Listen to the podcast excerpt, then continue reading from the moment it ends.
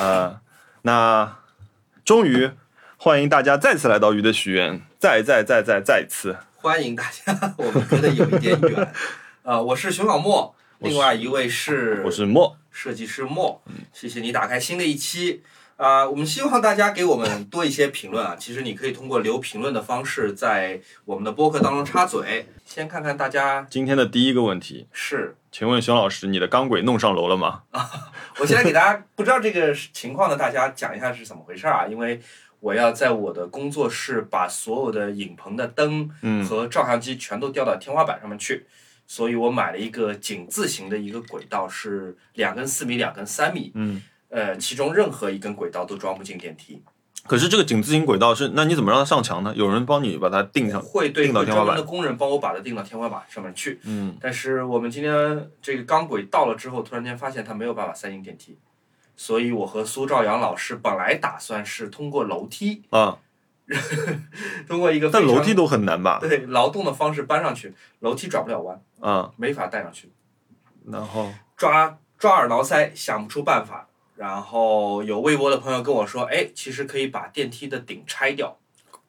就是把电梯的那个六面、啊六面体变成五面体，上面空的，直接开上去。嗯嗯但是这个需要跟物业打招呼，然后物业需要找电梯维护的公司来，嗯等于要三方一起努力把这件事情给做掉。嗯呃，物业显然兴趣不太大，他觉得没有必要帮我这个忙，嗯 But 其中另外一位物业的大哥，把我偷偷的拉到了物业办公室外面的花园，去说：“哎，我可以帮你想这个办法。”呃，他说我要呃请电梯公司的人来做这件事情，他们呢也觉得这个事情不能让公司知道，因为是有风险的嘛，嗯，对吧？？万一出听上去一是一个有一点点公，司会骂。嗯他说你能不能出点钱打点一下？呃，他说电梯公司可能要来两个人，每人给一点钱。我在想得多少钱，因为找吊车吊的话，可能要一两千块钱。嗯，他说一个人两百，哇，那你个 你请人搬上去都不对止我这就微点，信给他打了六百块钱，嗯我说他们俩两百，你也两百，嗯麻烦你费 心了，花六百块钱解决这件事情，嗯所以他把整个电梯的顶卸掉，然后呃把三根四根管子直接从一楼拉到了二十楼，那个盛开的妖怪和 E A T E eight Tamily 啊，不是啊，sorry，我可能念错了你的名字。问，呃，上次去同学路酒吧玩的感受，就同学路酒吧是，同学录就是同性恋酒吧，就是这个意思，哦你们直男不懂，一个然后小小的密码。所以 Pinking Club 也是这个意思吗？ Pinkin Club 是我们上次在南在杭州去的那个 K-pop 酒吧，叫 Pinking Club，OK，、你所还以记得那个吗？对，就可所是有人跳 K-pop 舞蹈那个。对这，但这两个是同一个事情是吗？他们啊讲的他是们不是？在说的是同一个事情，嗯，同学录就是同性恋，哦，我其实还好啊，因为里面女生有点多，女生远远多过就男不懂为生。什么那边女生好多，对，我就压，我做好了准备，就是因为我我没去过，其就是实你我并没有感受到文化上的那种对我是有剧烈的冲我突。是有好奇的嗯，我我确实怀着好奇心去了，然后而且我觉得跟你跟 Ryan 去就是，结果还有呃，结果那个跑进去之后发现，哎，怎么这么多女生？你们跟我说这是同性恋酒吧吗？然后你也看到有女生跟男生一起啊，我并不是说男女性别有有有差异啊，这个对，事情女孩对也可以去同性恋酒吧，对对对。摩尔和女孩都可以去。对，然后我发觉就是有，对我觉得跟想象中没什么不一样， OK，嗯呃不对，跟我想象中不一样，跟平时的酒吧没什么不一样。嗯哼，嗯，对你平时去酒吧吗？有我刚我一九年底的时候，听上去好久远了。呃好久远的时候，我我我有有一阵子，因为我以前我我老板他住在那个四四对面，所以我们有的时候晚上在他家里喝了几杯之后就去四四玩一会儿。我最近很久没去，好，那这个问题就算回答完了。嗯，呃，Lin O U O 问，其实是个那个那个叫什么演绎啊？这个叫什么？哎，我我靠，我最近有点失忆。这个用哦颜文字。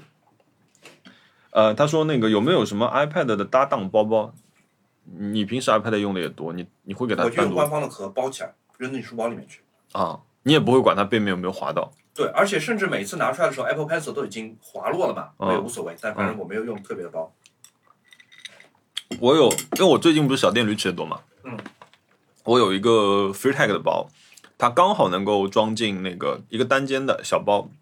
它刚好可以装进一个十一寸的 iPad Pro，啊但但是我里面因为也没有分什么，也没什么分层，它就分了一格，很薄的嘛，所以我基本上什么车钥匙啊，然后那个耳机啊，什么烟啊，全都扔在里面。我也是没管背面，只要正面不花掉，好像都没什么问题。 OK，看来我们都没法回答这个问题。嗯，好，然后哦，接下来这个才是真正的自行车时间。你看，我把这两个问题放在了一起。重头重头啊，这是大家听我们播客的原因，就是关心自行车。退红石与茶和 By Have Fun 两位朋友问说有没有入门级自行车推荐？新手入门，我觉得捷安特呀、捷安特很好。然后另外一位朋友他就说有没有一千元以内的通勤自行车？可是我觉得一千元以内的通勤自行车两个啊，如果你真的希望自行车长得不一样，或者你的通勤距离很近，而且你还有地方放自行车的话，你可以买一个，考虑买一个二手的那种单速或者城市通勤。当然，捷安特也是个很好的选择啊。呃，但是我觉得，如果你预算是这一点的话，你还要担心这个车会不会被偷掉，你不如就共享单车。你觉得？嗯嗯哎，我其实碰前两天碰到一个很奇怪的事儿，嗯，因为我在街上扫共享单车，对吧？现在共享单车牌子好多啊，颜色也都差不多，黄的、蓝的、绿的。嗯嗯，我就扫一辆车，扫着扫着，我发现，哎，怎么要充押金啊？后来我一看，那个车是 OFO，哦，现在还 有还有 OFO，我差点充了两百块钱押金进去。你知道 OFO？哦，因为你就是下意识一直往里点，对对是吧对对对，我就下意识一直往里点，往里点。我想怎么还有充押金这种事儿？你知道 OFO 押金好多人都退不了，对吧对，我哇，差那么一丁点就要付冤枉钱出去了。OF 还在祸害人间，哦，这个因为它长得很像美团单车，同一个颜色。，对，我以为 OFO 已经没了。我也以为它已经没了，没想到小程序还在吸血，好可怕。小熊猫怎么样？恢复了没有？小熊猫现在食欲特别好，然后天天还是跟浩浩打打杀杀，感觉心情没有受影响，但是它确实喝水喝的有点少，因为我这两天一直赖在家里在观察它嗯喝水和上厕所的情况。嗯水嘛，我们一天用针管也给它，就是这不是打针啊，就是、嗯就是用没有喂嗯针头的那种针管，给它水嘴里面喂个两三次，每次喂个三十毫升，嗯所以大概能喂到一百毫升，它自己再喝一点，一百多一点。呃，厕所上的有点少，但是最近开始慢慢多起来了。嗯医生跟我说，说这是一个长期的斗争，嗯，就是你得逼迫它喝水，你得逼迫它多上厕所，来把膀胱里面的结晶给慢慢的排出来。嗯你有给它吃那个处方粮？对，要吃处方粮，因嗯为处方粮的那个 pH 值是偏酸性的，嗯它能够中和它膀胱里面的碱性的结晶，嗯慢慢的排出来。然后如果能吃，呃湿粮的话，也尽量吃湿粮，而不是说干的猫粮。嗯呃这些我就照照着医生的啊、话来做。嗯，哦，我之前跟菠萝是一样的问题嘛。嗯，嗯，对吧，膀胱有结晶，好像公猫挺容易有这个问对，题的。是的，特别是绝育之后的公猫。嗯，所以我现在基本上我也是，就菠萝，哎，菠萝最近开始适应这个新粮了，他花了非常多的时间，几将近两个多星期适应是啊吗新粮。他一开始不肯吃，而且我觉得一开始他有两重的心理压力，所以他就因为又有不能新吃猫，又有新猫粮。不是又又有新猫，又自己去被医院这样弄了一下。哦，嗯，确实心情不会特别美。对，他，我我很担心他，基本基本上就是我给他吃湿粮，他都不吃。好，它是一个基本上这辈子没吃过什么猫罐头的猫。那还是要多引诱它 一下。好，呃，那下一个问题啊，我觉得呃叫捡了芝麻丢了大虾的这位朋友问，就说。呃猫猫搬家的这个问题，我不知道你有没有过。他说他准备打顺风车，他预估呢是差不多五个小时，然后有没有相关的经验可以传授？嗯，小熊猫小的时候是到我家来是坐那个跨城顺风车来的。哦，我们远程给它打了一个从杭州到上海的车，花了一千多块他钱，一个人做吗？对一个人。因为小熊猫是怎么来我家的呢？是呃，Ryan 在我忘了是在朋友圈还是在抖音，反正就是看到一只小黑猫，特别特别小的猫，跟老鼠一样大，嗯就特别喜欢，然后就给我看，然后我就多方打听找到了那只猫。嗯那个猫主人愿意把猫卖给我。那时候它应该才一个多月吧，嗯可能是个猫舍之类的。然后我就买了那只猫，呃，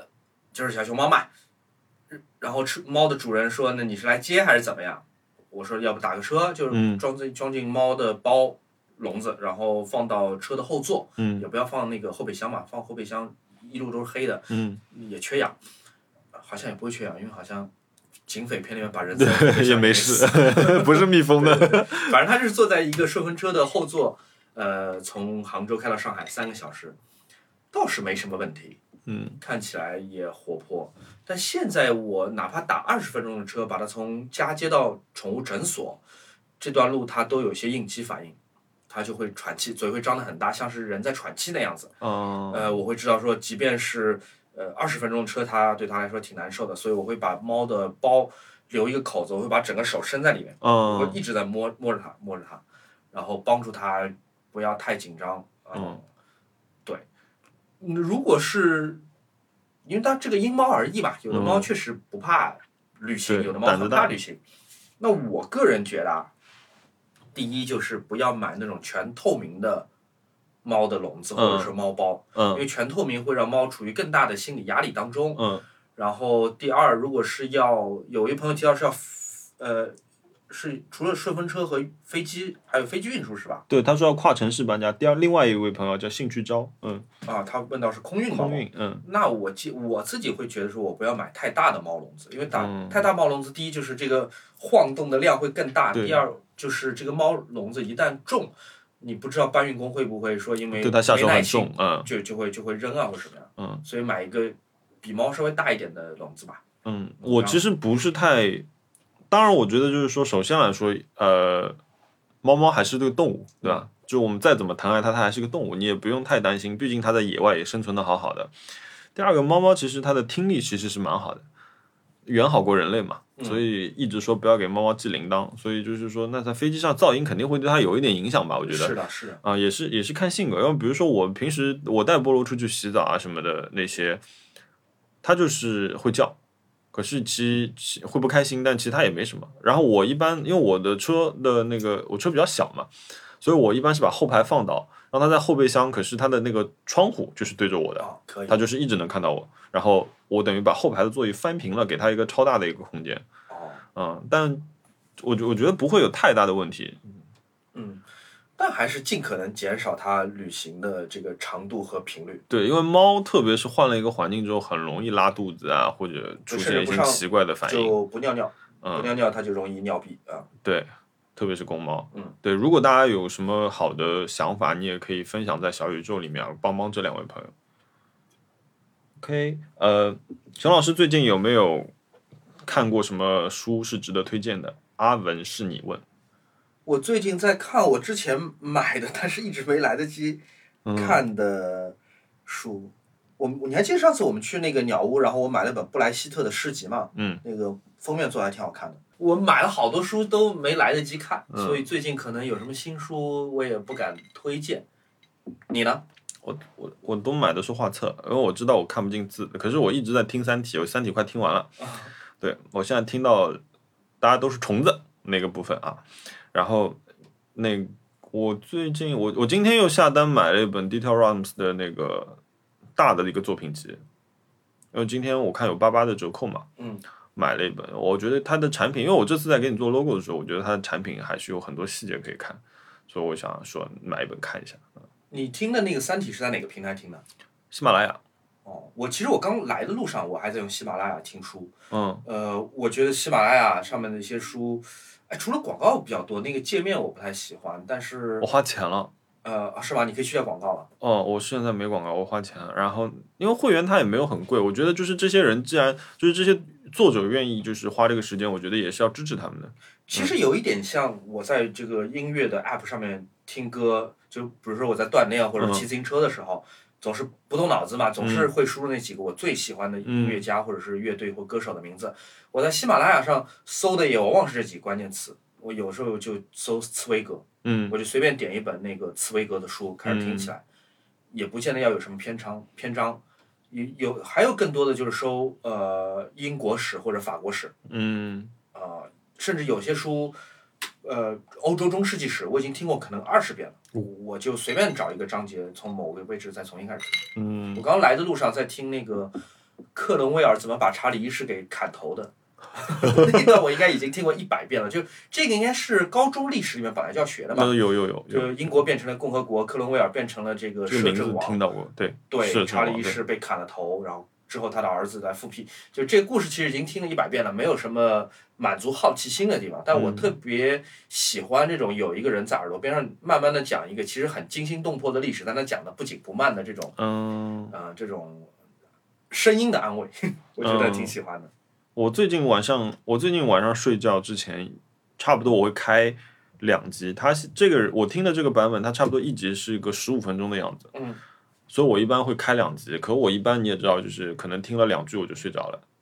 所以就以缓慢的进度，但我听了很长很长时间。我上一次我们在播客里有讲到一本我买了一本新书，叫做《古汉语够你》。啊、对，嗯，那够个你，书我们还着重讲了“够你”两个字。对我讲的眉飞色，我感觉好像我自己就是喜欢那种书的人一样。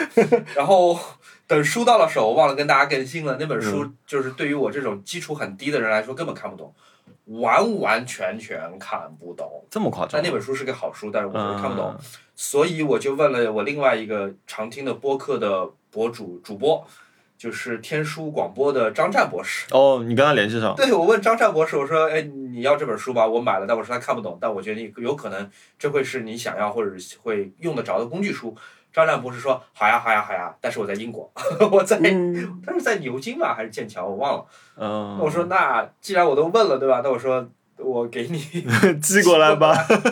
对，我还跑了趟邮局，因为前两天上海台风还没法去邮局，我嗯上周才刚给他寄过去，那个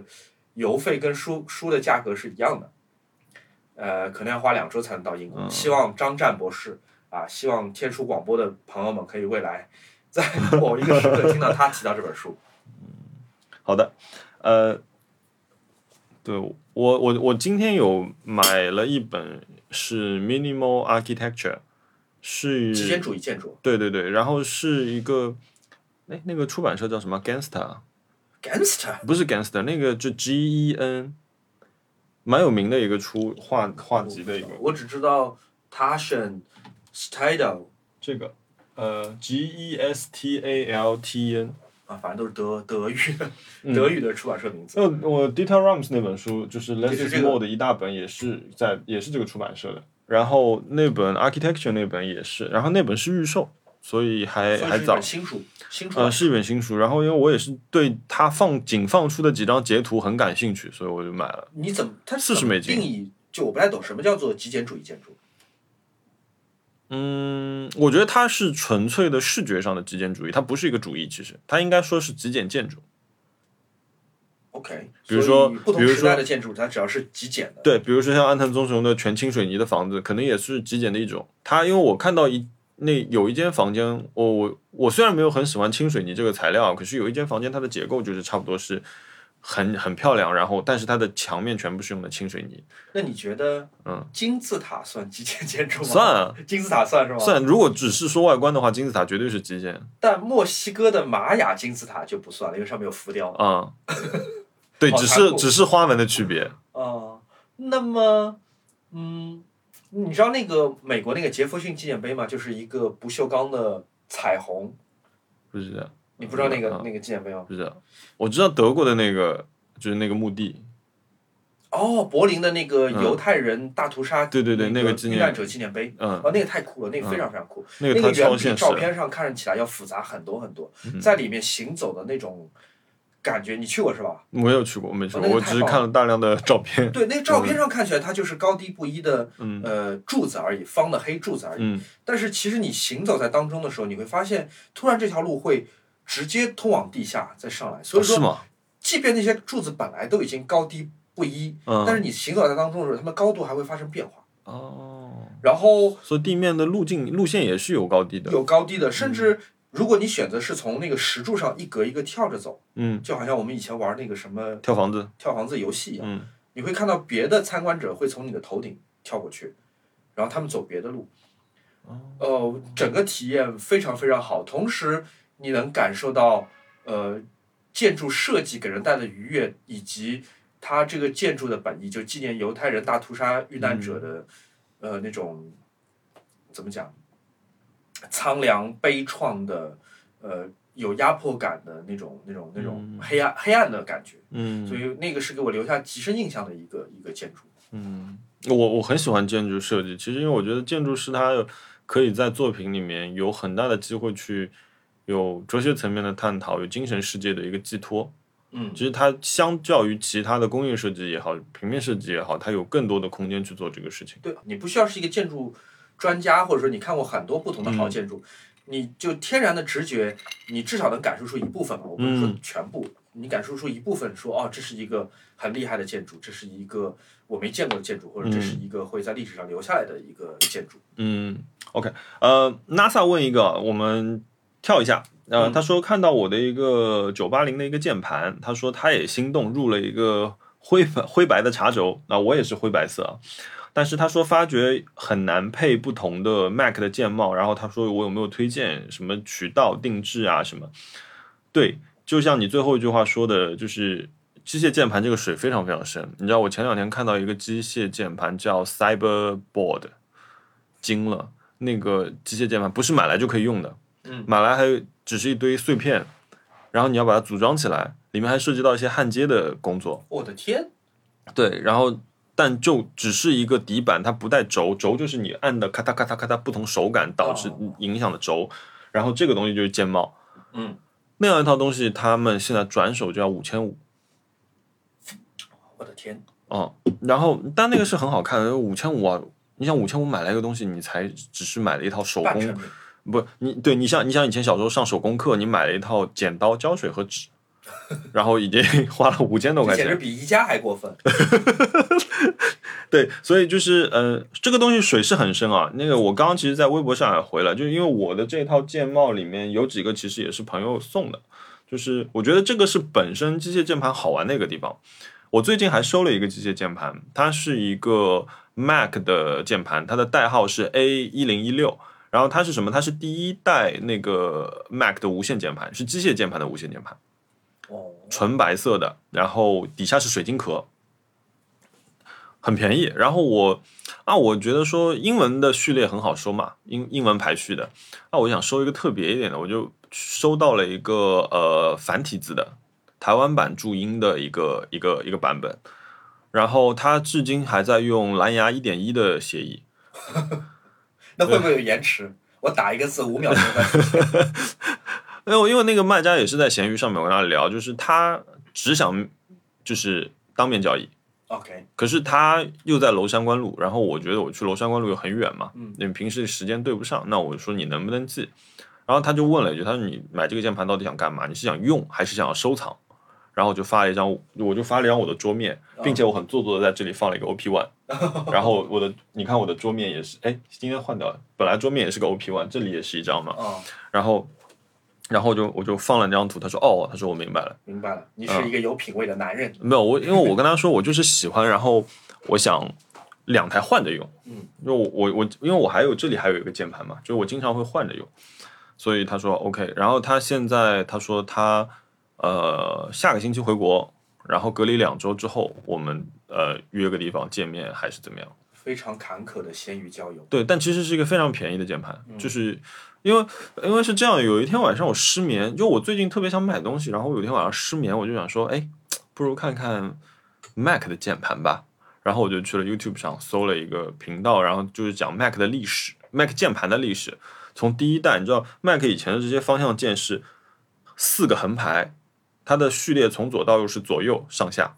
好难，啊就很难按。我 跟直觉得，觉是反的。对，我觉得这是就是反人类的一个操作嘛。嗯，然后还有就是包括说，Mac 还做过一个中间啪给拆开的键盘，所谓人体工学，就裂开来的那种。，对，中间你可以掰开，微软是不是也做过类似？对，有一阵子特别流行这种波浪形的好丑，键真盘的，好丑。嗯，然后再到那个呃 G 四 G 五的那个时候时代的键盘，就很很有趣。但我我看了几个视频，因为我看第一个视频之后，我我发觉哎，怎么没有这只 A 一零一六呢？他讲到了有线的版本，有线的版本叫一零四八，我说怎么没有这只？我觉得它肯定不全。那你如果一旦有一个缺口，说明你有很多个缺口。我又不停的找各种视频，然后那个晚上他 看了两个小时吧，他俩已经完全睡着，我就在那边看视频。然后我我搞清楚了这只键盘的型号之后，我再去搜。我其实一直很难理解男性部分男 性对于键盘的这种执迷。呃，凭良心讲，刚刚嗯五分钟之内你讲的好多东西，我听都听不懂，我不无法理解一个键盘。它需要花到一个 iPad 的价格。但 anyway，你喜欢就好了。那那个我不用买，那个我觉得我买不起，我我而且我没有这个能力去把它组装好。对，嗯嗯我觉得它会，它就像我今天换一身衣服出门一样，只是点不一样。比如说，小小魔今天换了一根项链，你拿今天拿 M 六、M 七或者 M 六的 M 三的某一个版本长得跟 M 六一样，M 九的某一个版本长得跟 M 七一样，出去，其实它们的作用是一样的。啊因为对百分之九十九点九的人来说，他不知道你熊猫魔今天换了个相机，你说是不是？除非你银色换成黑色，可能有增加百分之零点五的人发现了这件事。有百分之多少人会知道你今天换了键盘呢？没有啊，因为因为因为其实机械键盘有一个问题，就是它很吵啊。所以因为我们最近开始 work from home 嘛，就是在家工作，嗯，就等于说，那我有一大部分时间是在家里的，所以我就可以开始拿出我很吵的键盘在那噼里啪啦，因为白天就我一个人，或者屁屁就在我身上躺着，嗯，所以我就觉得说嗯换换吧，因为其他也没什么好换的了。OK，下一个问题，想问一下熊老师，哎，这是一个很专业的问题啊，视频的 log 模式是不是很难用？他是觉得要调很多东西，然后他觉得很多逻辑都不一样。那我因为你做很多视频类的创作嘛，哎，这位朋友问错人了，我拍视频不用 log，因为、呃 log 是一个我无法掌握的一个东西，即便我学过一些简单的，看过一些 B 站的教程什么的，我仍然觉得这个事情是超出超出我目前的能力的。嗯，呃，并且 Flypig 老师曾经打击过我，他说嗯你那视频你调过色吗？一两年前吧，他问我，然后我喜滋滋的说，对啊，我调过色。Flypig 老师就语重心长的跟我说，他说如果你不是那么的懂调色的话，我建议你以后还是拿原色拍，不要搞一些乱七八糟的颜 色。我被他打击了，我就后来就再也没有用啊、过。他很专业，他看这些数据的，嗯对，他说如果比如说索尼用的 S Log 三，呃，即便是你可能成功过一两次能调出来，但是因为你拍摄环境和色温和拍摄对象的这个变化，嗯，你有可能会把自己拉到一个陷阱里面，而且你永远调不回来，调不成正常的颜色，嗯，还不如你一开始就用正常的颜色正常拍颜，色拍，顶多加后期加一丁点风格化的简单的调色，嗯适合我这样的入门的人。当然这是 Flypig 的建议啊，我嗯就照单全收了。那我之前试过短暂的用 log 拍过一点乱七八糟的东西，然后我当时拍也是为了试，因为我买了 Final Cut Pro 之后，我发觉网上有很多那种类似于 VSCO、VSCO 他们的一些调色包，嗯，它是 base 在那个呃 log 这个模式上的，也就是说我拍一段片子，log 大家知道拍出来就是灰灰白白的，它回片对它其实包含了大量的信息，可它最后的呈现是灰灰的，没有办法直接看，所以呢，我就把不同的包扔进去。哦，就是觉得好玩而已。但是我觉得它很难做出一个你自己特别想要的。如果你寻求快，你只要去下载这种调色包，它其实是可以解决你一部分问题，呃，其实不好说，因为是啊吗？有可能，比如说你为了一个片子，你拍摄的素材有室内的，嗯有暖灯、有冷灯的，有室外的，有夜间的、户外的，嗯就你最后这些不同的素材，你要调成一个片子，它的颜色应该是保持一致的，它的色彩语言应该是一致的。嗯那有可能某一个片段你扔进去，用一个 LUT 这个 LUT 那个 LUT 调嗯调调出来，你觉得这个颜色很好，嗯但你很难后面另外八十个片段你能调成一样的颜色。嗯，是可能就会有的片段就会 吃屎，所以对嗯对。所以 这是很难的。你因为要调要一起调，好的，哇，这位朋友厉害了，嗯，X H L A W L I E T，他说最近想买一个椭圆机在家里锻炼，不知道我和熊小莫老师有没有类似的选购经验？推荐去咨询我们的好朋友，呃，Nice Try 的主播之一文森特老师，他是不是买了一个椭圆机啊？他买了一个，哦，对，你问他比较好。我们俩都文森特是我 有史以来，我出生以来认识的人里唯一一个家里有椭圆机的。问他吧啊，哦，我觉得有椭圆机的人家里都很大，文森特老师你在吧？在的话在评论里扣个一，好不好？ 他肯定会说啊，先听 Nice Try。哦，莫卧毛问熊老师和我觉得自己还没有稳定收入的时候，会选择养猫咪吗？他就是觉得说自己不知道能不能养好它们。我觉得养猫，我唯一会担心的是我是不是出差很多，我会不在家。嗯但是好像养猫这件事情可富养可穷养。啊嗯你就给它吃个便宜的猫粮也没什么。呃，对，好像你只要保证洁净卫生，嗯猫粮挑选不要挑选特别，呃，就是口碑不太好的，嗯，好像也不太容易花特别特别多钱。因为其实大的商业猫粮，就我们很容易知道的那几家，或者做广告做很多的，你说它能坏到什么程度对，？都挺稳的嗯啊。对是它出品也稳定嘛。对所以我觉得这就像熊老师说的，如果你不是因为出差很多，你没有办法照顾，或者没有办法有朋友去帮替你照顾的话，这是一个问题。其他我觉得都好像还好。啊，是嗯，有些猫猫你看还要吃生肉呢，哦对不对？你看我们家的菠萝，比因为因为我之前刷抖音就刷到有有一个猫，就是它的主人就是养的很好，它发腮发的也很好，就是每天牛肉、鸡肉，然后还要加一些什么营养之类的东西，我来吧，就是一盆，我觉得那就盆像动物园养老虎那种，哎，我觉得那盆东西给我吃，我觉得也都挺好吃的。然后他就拿着个小镊子，然后好像是他们好像是录那种猫猫吃东西的 ASMR，哦，然后就给他的家的猫吃。嗯，我觉得还行还有做哦，我前两天有下载了一个方子，就是用鸡蛋给猫猫做一个布丁。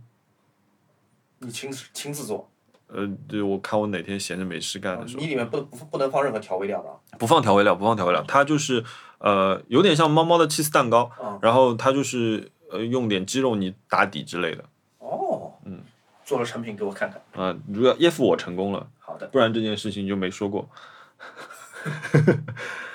呃，A Little Track 问熊老师有没有裸辞过？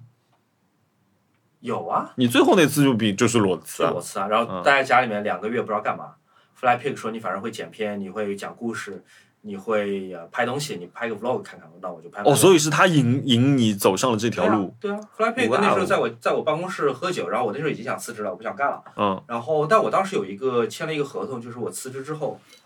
呃，我在六个月内我不能从事任何工作。花园假期，对，那我总得找点事儿做，倒不一定是为了养家糊口啊，只是就是我得找点事儿做。所以他这个就是说，你要不如果不工作，你可以拍个视频嘛。嗯，我说拍视频这件事情，就 vlog 这件事情，我好像当时还不是特别感兴趣。那 Flappy 说你你既然会剪视频，你也有过拍照片、摄影的经验，嗯，你也会写脚本、会讲故事，这个事情水到渠成的嘛。但还不足够，足不足够打动我？嗯，那是哪一年？一七年吧。Flypig 讲的最后一句话是真正打动我。他说他那时候好像也是刚开始拍视频。他说你知道我一个视频广告多少钱吗？我说多少钱？他说十万。我这整个头炸开，一 我们这个可以透露出来吗？七年的事儿了，炸开完全啊！拍一个视频得有十万块钱， 嗯世界上没有更好的理由。第一个视频，呃，居然就爆火，转发六千多次，而且有一百万以上的播放，这个是打足鸡血给我。嗯第二个视频 Flypig 就，呃，就问我说有个广告商你要不要接，哦，报多少钱？我说三万，我想可能客户还缓一缓价吧，三万块钱。Flypig 说好，没问题。我这样就发现说哦，做视频原来不但是可以满足自己的表达欲，还能够真的养家糊口，不错不错。我我这个历哇程就是这么开始的。哇，厉害！哇，你也要我应该早点碰到 他。没有没有没有，这个还是要有个人的能力在的。我我没有裸辞过，我就一直有一个问题，我觉得我会饿死。啊，你你有这种不安全感是不是？呃职业上的对，不我安全感。而且我觉得我会在某一些程度上面，比如说我当时在各个公司里面工作的时候，我会觉得说我要我的履历很干净完整，和漂亮，很职业。嗯所以我会我在一家公司做，我必须得做到崩溃的时候，我会非常快的就去决定辞职，决定辞职，找朋友，然后或者说是自己想各种各样的方式去到我另外一个我还想尝试的地方。所以你在真的提交辞职的时候，你已经大概知道，或者说已经确定的知道我已你要经去哪。都谈好了，就已经就签完了。嗯，然后我一般辞职的时候，我一般辞职是这样的，我我我记得我第一次在 WK 辞职的时候，我存了二十二天假，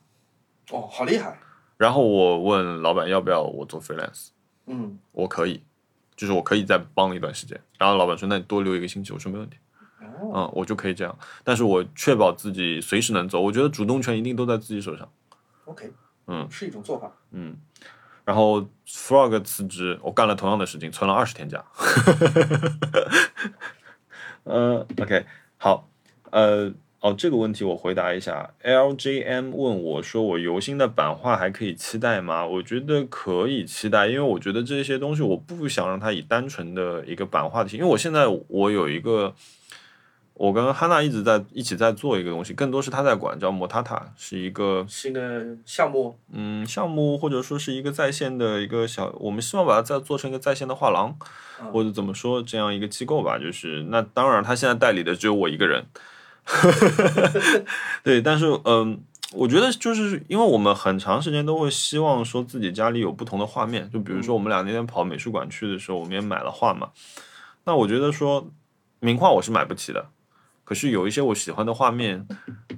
我还是想要的。所以我的海报，我我出的量很少，比如说我一张海报可能就是一百张到两百张，不会再多了，也不会加印。然后可是我把价格压到非常非常低，就基本就是我能够承受最低的价格。我觉得让大家能够拥有，可是同样的，我会，呃比如说，呃，有心的，就刚刚这位朋友说到版画这个事情，就是我可能会用别的方式来呈现这个画面，可能更艺术，可让它变成更单张的。我觉得那个我可能就是往真正的艺术方向去做，就我想把这个东西劈开。嗯嗯，所以可以期待，但以什么形式我也不确定。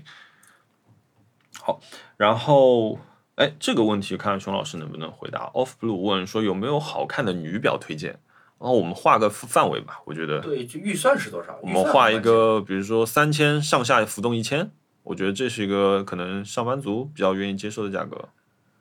呃，在这个区间，我一直很推荐精工。啊、我觉得精工在这个价格，第一你可以买到机械表，第二这些机芯是精工自厂研制的，虽然它不是一个很顶级的机芯，但是自厂研制这件事情还有有点意思。嗯，啊、而且精工是一个，嗯怎么讲？他的审美我会说，OK，它不是特别浮夸或者特别时装表，嗯，就它不会让你感觉它的价值感很很低，或者说很塑料。但同时呢，它又不是那种嗯，怎么讲，很很很张扬、很狂的那种嗯风格。嗯我觉得精工挺好。当然，如果你有别的喜欢的，我会说，如果在这个价格，你要是看到什么表你觉得好看，你根本不用管它的品牌和嗯机芯或者是别的。我以前有一阵子 看一个表，一个好像是一个英国英国牌子啊叫 Storm，哦，Storm，你知道那个牌子？我可能听就说是过长得奇奇怪怪，它每个表变得长得很奇怪，对，很但如张果扬嗯你。喜欢奇奇怪的表，你买它，你也不会后悔，我也我也鼓掌。对，因为我觉得这个价位后悔的几率是比较低，当然，这个价钱其实能买四十毫米的 Apple Watch 吗？可以。那其实 Apple Watch 绝对不会错，对不对？对，嗯对，因又为打广告我对我昨天刚给朋友买了个 Apple Watch，嗯，我觉得女孩可能戴更大的尺寸，戴四十四毫米的 Apple Watch 也不错，可能也挺好看的。 对，四十四配一个彩虹表带，哇，那个彩虹表带真的是很好看， 但是有点贵。OK，呃，下一个问题，哎，这个人这个名字看熊老师有没有印象啊？许诗雨，许公。啊，这位是彩虹合唱团的朋友，哦，许诗雨啊，他昨天还给我发消息，哎，对，哎，对对，哎，我我怎么突然没有想到哦这个有名印字象呢了是吧？？对对他是对对那对个对彩虹合唱团的朋友。对，我卖过一台徕卡给他。对，他说他的一台 M 二四六，啊，是的，那台第二代徕卡的黑白机。嗯，然后他的问题是说，呃，徕卡现在价格疯涨，他说哪里还有机会买到比较合理的机器？他说 M 九 P 是不是值得买？呃，我看看价钱，就是一万块钱 M 九 P 肯定是值得买的，嗯但如果是四万块钱，那就是不值得买。第二，M 九 P 跟你手上的那台黑白的二四六没有什么区别，两台机器外观都是一样的。嗯嗯，如果是我，我不会买两台一模一样的相机，嗯只不过一个是黑白，一个是彩色而已，嗯无论多少钱。嗯呃，回答说徕卡价格疯涨，哪里会有一个秘密的合理价格的店铺吗？好像也不太可能有。如果要这个涨真的一是起涨碰运气啊，这就是碰运气。对对啊，因为我今天如果要卖香蕉，我一定会查一下这台现在什么价格，我不能突然一拍脑袋说我就定个一千块吧。对嗯，是的。呃，徕卡的三五一点四对吧？他还嗯问到这个徕卡三五一点四好不好？那个镜头是一个非常重、体积非常大，而且加上遮光罩会挡住部分取景器的一个镜头，它嗯的价格也不便宜，好像两万多一点。两万六千四好像是，我非常非常非常不推荐那个镜头。嗯，呃，第一，它会让你装上镜头之后的机身的比例显得不太好看。嗯然后第二就是它重量会让你呃丢失就拍照的那种随随意的乐趣。嗯它放在桌面上，如果你没有把镜头及时缩回无限远的话，甚至都放不稳，它会镜头砰，哦，像我的站不七十五一样会往前倒。对，会往前嗯倒。那个镜头就无论在价格、在外观，呃，在很多方面我都是不推荐的。嗯，我其实仍然要推荐福伦达的三五二点零 Vintage Line，它现在有两代，第一代和第二代都是很好的镜头。嗯，我可以这样说，我当年特别想买徕卡的时候，我觉得我的人生的徕卡只需要一台，就是 一台 M 九，跟它很像，一台 M 九，那很早很早以前了。然后有一支三五一点四，然后那时候看着三五一点四的样片说，哇，我说这就是人生中要的镜头。其实那个时候我狗屁不懂，我都不知道一点四是什么意思，我就是说。OK，我看这张样片，它可以拍出来，我就可以拍出来，嗯所以这就是我的人生之头了。然后现在我用下来，我其实用的最多的，我徕卡用的最多的一支头是五十一点四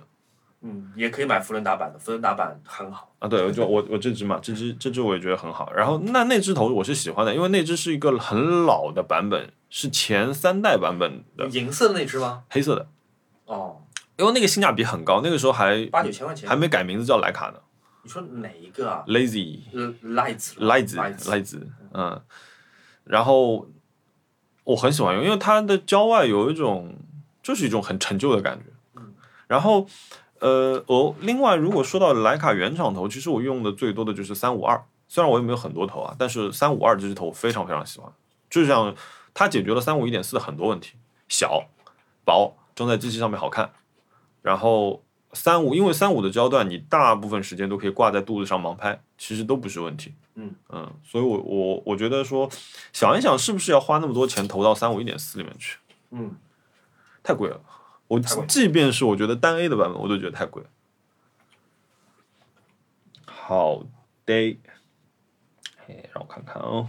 好，最后最后一个问题吧。呃，最后一个问题是问我的说有没有运健身运动鞋推荐？我有一天在朋友圈里面发了一个，我是一把一双鞋子扔在地上，然后原子弹爆炸的照片， 而且是视频，我还回家剪的。原因是我有一天晚上，当然这有有一部分原因是因为我的无知，我把我的呃有一双 Nike 的 Razer 放在了办公室里面。可那天晚上我特别想跑步，我就翻出了一双 Nike 的 Air Max 全掌气垫嗯出去跑。我跑了一公里之后，我特别想原地把那双鞋扔掉，可是一想这双鞋要两千多块钱，算了算了，我拿回去吧。这不适合跑步吗？是，太重了，太重了。因为我因为如果说有朋友知道 Racer 这双鞋的时候，其实它是一双 Flyknit 的嘛，非常非常轻，然后底部支撑还不错的一双跑步鞋。所以我选鞋的最大诉求就是轻，所以我就选了一个瑞士品牌叫 On。哎，也没听说过。呃，它的鞋子的点就是非常非常轻，而且它的包裹性包包裹性不错。然后现在跑步很流行一种一个词叫踩屎感，你好恶心的不是形象的皮。 可是这个是专专业专用术语，因为他们就一直会提到这个事事情。可是我不喜欢这种感觉，我喜欢有一些轻微支撑的，稍微有一点弹性的。所以我觉得，如果你你是跟我一样需求的，你可以看一看这个牌子，价格也没有很夸张。OK，今天的问答环节结束。好的，嗯，我已经忘记了。刚刚有一个问题，我觉得他本来我不想回答这个问题，可是我觉得他最后就是 那句话，我觉得写的特别好玩。 他说：“小秀一啊，问他说追星经历啦，追星经历，想知道老男人的青春是怎么回事？什么意思？就是他说我们两个是老男人，那就问的好像有点问 错人了。问文森特吧，文森特可以回答你。我哦没怎么追过星，我上一个追的星，就是如果说是这种演艺类的明星，那就是周杰伦，在我十八岁的时候，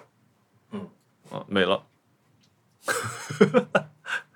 可我也只看过他的一场演唱会，在上海八万人体育场，我只看过那一场。啊，我在北京看过一场员工票，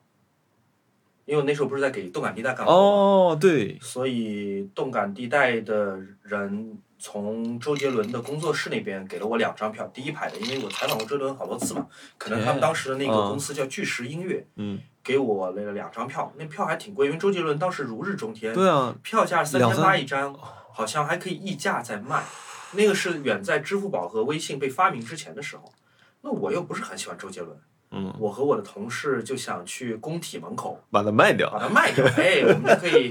我们也不要溢价吧，我们就三千八的票面就卖三千八，我们就有七千六百块钱，不少钱的。啊哦，那时候是笔大钱，然后周杰伦那时候超火，我们就在工体门口站着嘛，你从来没有卖过那个线下二手，不知道怎么卖，对吧？不不像闲鱼，就你挂在那边就有人来买。把一把一票对你子把啊，票票子买啊，了，拿在手里，别人也不会主动问你说票卖不卖，是吧？嗯，呃， 我们那个出于害羞，就是沉默了大概几分钟，发现确实没什么效果，我们就把票举得高了一点。然后这个时候有一个中年大叔就走了过来，嗯，问我说：“你们这两张票卖吗？”我说：“卖啊。”他说：“卖多少钱？”我说：“两张七千六原价。”然后大叔说：“你跟我们来一趟。”我跟我同事另外一个女孩儿，我们就、呃跟着她走，走到工体门边上一辆车，是一辆警车。然后 那个大叔说：“你们先上去。”然后哦，我们就上了那车，那个是一个像依维柯一样的大车吧，嗯所以后面可以装好多人。我们就跟那个大叔说 说我们不是票贩子，我们不是票贩子。然后车里面还有另外六个人也在跟大叔说那个我们说不是我们也票不是票贩子，但但 跟另外六个人一看就是黄牛，嗯就是就是票贩子。嗯，然后所以大叔也没理我们，就把我们带回了警局，离那个工体挺近的，就好像就隔一条路吧。嗯，然后大叔先每人给我们一个牌子，让我们拍那种 mug shot 的大头贴，然后就坐下来一个一个问话嘛。嗯，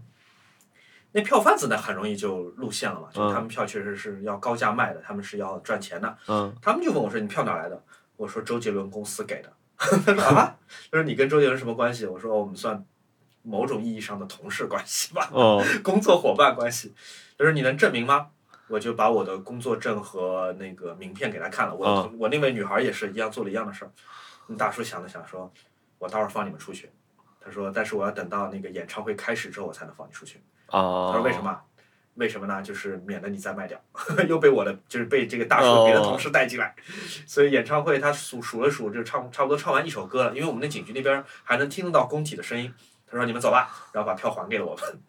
我们那时 候当然已经没有心情卖票了嘛，天哪哪！！人生第一次坐进、哦好大的损失对，虽然是个误会，对吧？嗯但是人生第一次坐进警局，我们也没心情你了，都拍了照片了，那个值 了。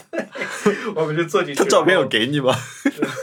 没有分享给我们，应该还是胶卷拍的那个时候，哇我怀疑，因为那看上去是个很老的照相机。哇，那很酷。那我要是我就要来放大贴在家里面。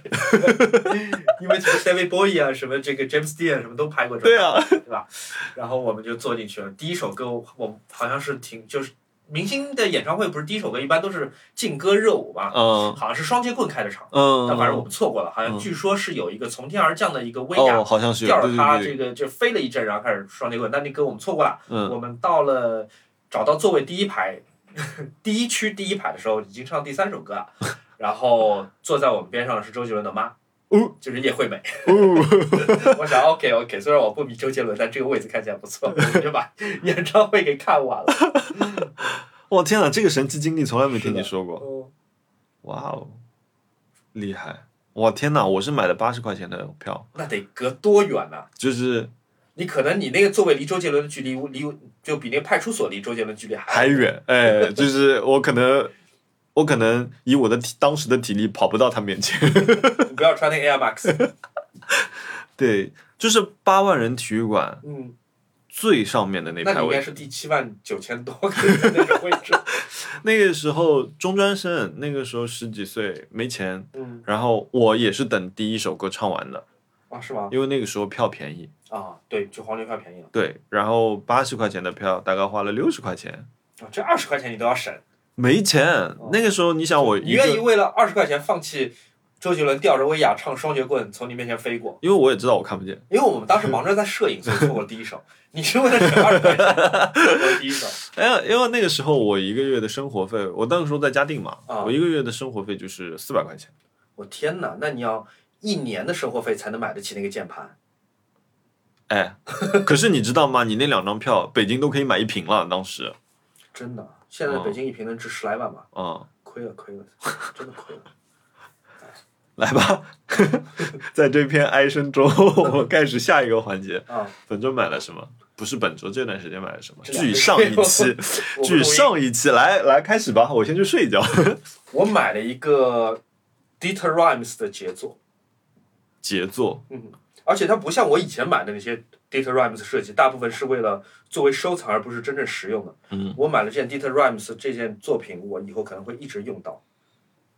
它是 Data Rhymes 设计的一个超级八毫米摄像机，啊我看你海报上有没有？这里没有，没有，呃有可能没没有有，但是我差点买了那个，我差点买了 T 一千，嗯，对，那个摄像机我从 eBay 买的，它是型号叫博朗 Nizo 八零幺 Macro，就是微距，嗯，是一个银色的版本，然后成色非常非常的好，嗯，然后找找有没有图，我加上它的遮光罩各种附件，呃，到手包含邮费应该是五千块钱，嗯哼，而且因为我想拍一拍胶卷的录像。嗯就用八毫米胶卷来拍录像，让我可以剪到我的未来的视频里面，增加这个画面的丰富性。嗯就有有电影机拍的，有手机拍的，有胶卷拍的，嗯所以我需要这么一个东西。我想，既然要买这么一个胶卷摄像机，我不如就买个杰作吧，所以我就买了这个 Nizo。那你怎么把它扫进去？有专门的冲洗工作室，首先把胶卷给冲洗出来，第二通过单一帧一帧的扫描，嗯，然后它组合成一个 MP 四的文件。哦嗯，哎，那我我有一个好奇啊，嗯，呃，如果嗯、以这样的一台机器来拍十分钟，多少钱？一盘胶卷可以拍三分半。三嗯，分半，呃，一盘胶卷大概是四百块钱，冲洗加扫描大概是八百，呃，如果你要加急的话，可能还要更贵，嗯我们就按八百算吧，嗯，也就是说一1200千两百块钱拍三分半，三六六就十，是两百多秒两百一十秒，嗯，啊、每秒钟是六块钱，哇哦，嗯，所以成本是很高的，它这就是不一会张照片的价格。对，我不会用它来拍一个完整的短片或者电影，但是我会拍一些空镜啊，或者一些特别镜头，每一个镜头不会特别长的，不然这视频也不会好看，嗯，所以我觉得还是拍得起的。是，毕竟一条广告要十 万。可能还不止现在。哇，还有吗？ 呃，肯定不止这点，对，哦，然后我就是买了一块表，是有史以来最贵的这个前缀吗？呃，不是有史以来这块表是我最近一年来买的最便，呃，较为便宜的一块表。呃，这个牌子可能大部分朋友都没听说过，是一个瑞士的一个小牌子，呃，叫 Juvenia。Juvenia 应该是拉丁语词根，就表示年轻或者说新的意思。那这表历史挺长的，它有一百一百二十一百五十年的历史了。嗯呃，然后它的中文翻译就很土，就可能当时九十年代香港人翻译的，把 Giovanni 啊翻译叫尊皇，尊贵的尊，皇帝的皇，这个很土啊，很夜总会的一个名字。但这个表很有意思，它的表面上的三根针、时针、分针、秒针，并不是三根金属小棒，嗯而是一个组成航海用的六分仪的这么一个形状，就是一根指南针的这个两头尖的那种指南针。嗯，然后一把直尺和一个呃一百八十度的像那个圆角器一样哦的你东西、你你有发过照片？六分仪。而且我买这个版本有点特别，它是在它品牌一百三十五周年的时候，嗯出了一个一百三十五枚限量的这么一个版本，限量的编号是写在表盘上，前三十五枚是白金，后一百枚是黄金的。我买的是白金的，白金的我这枚编号是三，这个就有讲头了。因为 Giovanni 这个六分仪这个特别的设计，它是好像四十年代出来的，当时就很厉害的一个设计。然后在它九五年复刻的这款，就是我这款是九五年的嘛，嗯呃，它被叫做 Johnny Depp Watch，约翰约翰德普表，嗯是因为好像几年之后 Johnny Depp 去拍呃《Esquire》君子的杂志的封面，以及他在好几次参加奥斯卡和别的电影节颁奖礼的时候，他会带上自己的这一块六分仪，是同一块。嗯，同一个版本，所以这块表被 Johnny Depp 在几十年后又带了出名，他就得到了 Johnny Depp Watch 这个名字。这个表就像刚刚我讲的，白金的只有三十五块嘛。Number one 第一块是在尊皇 Giovanni 他们自己的博物馆里面，嗯，Number two 戴在 Johnny Depp 的手上，我这块是 Number three 第三号，你是试售的第一款，对，就是我是市面上你能买到的第一块，除非 Johnny Depp 有一天发咸鱼，你能买到号码比我靠前的，不然的话，我现在这块表就是跟 Depp 是连号的。哇对，哦，啊而且这块表没有特别特别 贵，嗯、五万块钱吧。考虑到是个金表，对吧？还是嗯不会亏的，应该是很长一段时间，我这块表就是越戴越值钱，应该。我对我觉得按照按照按照你的这个买表的这个预算来说，它是还行。 嗯应该不会亏。你呢？讲讲你买的吧。 我我买了，我刚我刚才看呢，我买了一个脖套，脖哎，我给你看，套脖子的脖套嘛，就是就是颈椎拉伸用的一个东西。你看这个，这个东西，你佩戴一下，给我表表演一下。这看上去像是那个颈椎移位，然后做手术恢复嗯戴的那种东西，嗯，你知道我为什么买这个东西吗？因为你颈椎移位了。也不是，因为我有有一天我在家里打磨，就我在做雕塑嘛，然后打磨的时候，然后我我有一天晚上我就头痛欲裂，然后你看它还能充气，把它撑起来，哦，给你你的脖子一些支撑。对，这样就给撑住了。然后，然后我那天头就特别特别痛，然后第二天立即就买了这个东西。让我来戴戴试试看。你就把这个这里有一个拉的东西拉开，然后套上去，然后把气先放。所以它是一个医疗附件用的，它其实谢谢是真的正经是呃脖子的物理治疗的，但你觉得你脖子现在有到需要治疗的这个状态吗？我就是怕之后再严重下去，所以我就把它撑住。所以它这边有个小的气壶，能感觉到里面被挤住嘛？对的，是的。然后它后面还有一个冰敷袋，你可以拆下来扔在冰箱里，然后把它按回去。所以你是在工作的时候戴着它吗？嗯，我在我有的时候后头低下来画画，或者要就是 hold 在那边打磨那些磨雕塑的时候，低头的时候，我就要带这个东西。你刷闲鱼的时候也可以戴一戴，一刷一刷一个 小时你就头。我闲鱼一般都躺着刷， 睡前运动。还买了啥？还买了，你你知道我有一笔很大的冤枉钱，也不是冤枉钱有，多冤枉不已经冤枉了。对，就是我的那个数码后背，哦，你那哈苏的天价后背，菲斯的菲斯的。嗯然后那天其实是这样，就是其实它如果就对我来说，一个东西如果它坏了，可是我不知道它坏了，它就是没有坏，嗯，对吧？你你同意这个逻辑吗？我同意。然后那天呢，我朋友他们有一个就是在他们人生里比较有意义的一张照片，说让我帮他们拍一下。我有好朋友嘛，然后我就说好，没问题。我说我带我的大机器来给你拍。然后早上我前一天晚上把电充好，所有所有东西准备好，因为我觉得不可能出问题，我拿上线我就出门了。出门之前我就按了一下，想说哎，怪怪的，不肯定是接触问题，先出去再说。但是呢，正因为按了这一下之后，我带上了徕卡，嗯然后我就在路上，那那天在路上的时候，那天还下大雨，我跟哈娜说，哈娜你开车，我说我机器我要检查一下，我感觉有问题。我在那捣鼓机器，捣鼓半天，我说，哎，我的这根触发线是不是坏了？因为我坏的，我肯定想最便宜的东西坏了，我想触发线坏了。然后我说按不响了，按不响了，那就肯定有问题。然后我就使劲清洁那个头，吹啊、哈气啊、蹭啊这些，对吧？很原始的动作我都做了，然后也没什么用。然后那后来我是用徕卡拍完的，你看我脸上这里还有条划痕。被相机打的吗？对，那天是怎么情况？那天就是说，嗯，我跟我的朋友说，我星期六去帮你拍，不，我星期天去帮他拍。可是呢，我鬼使神差的在那天在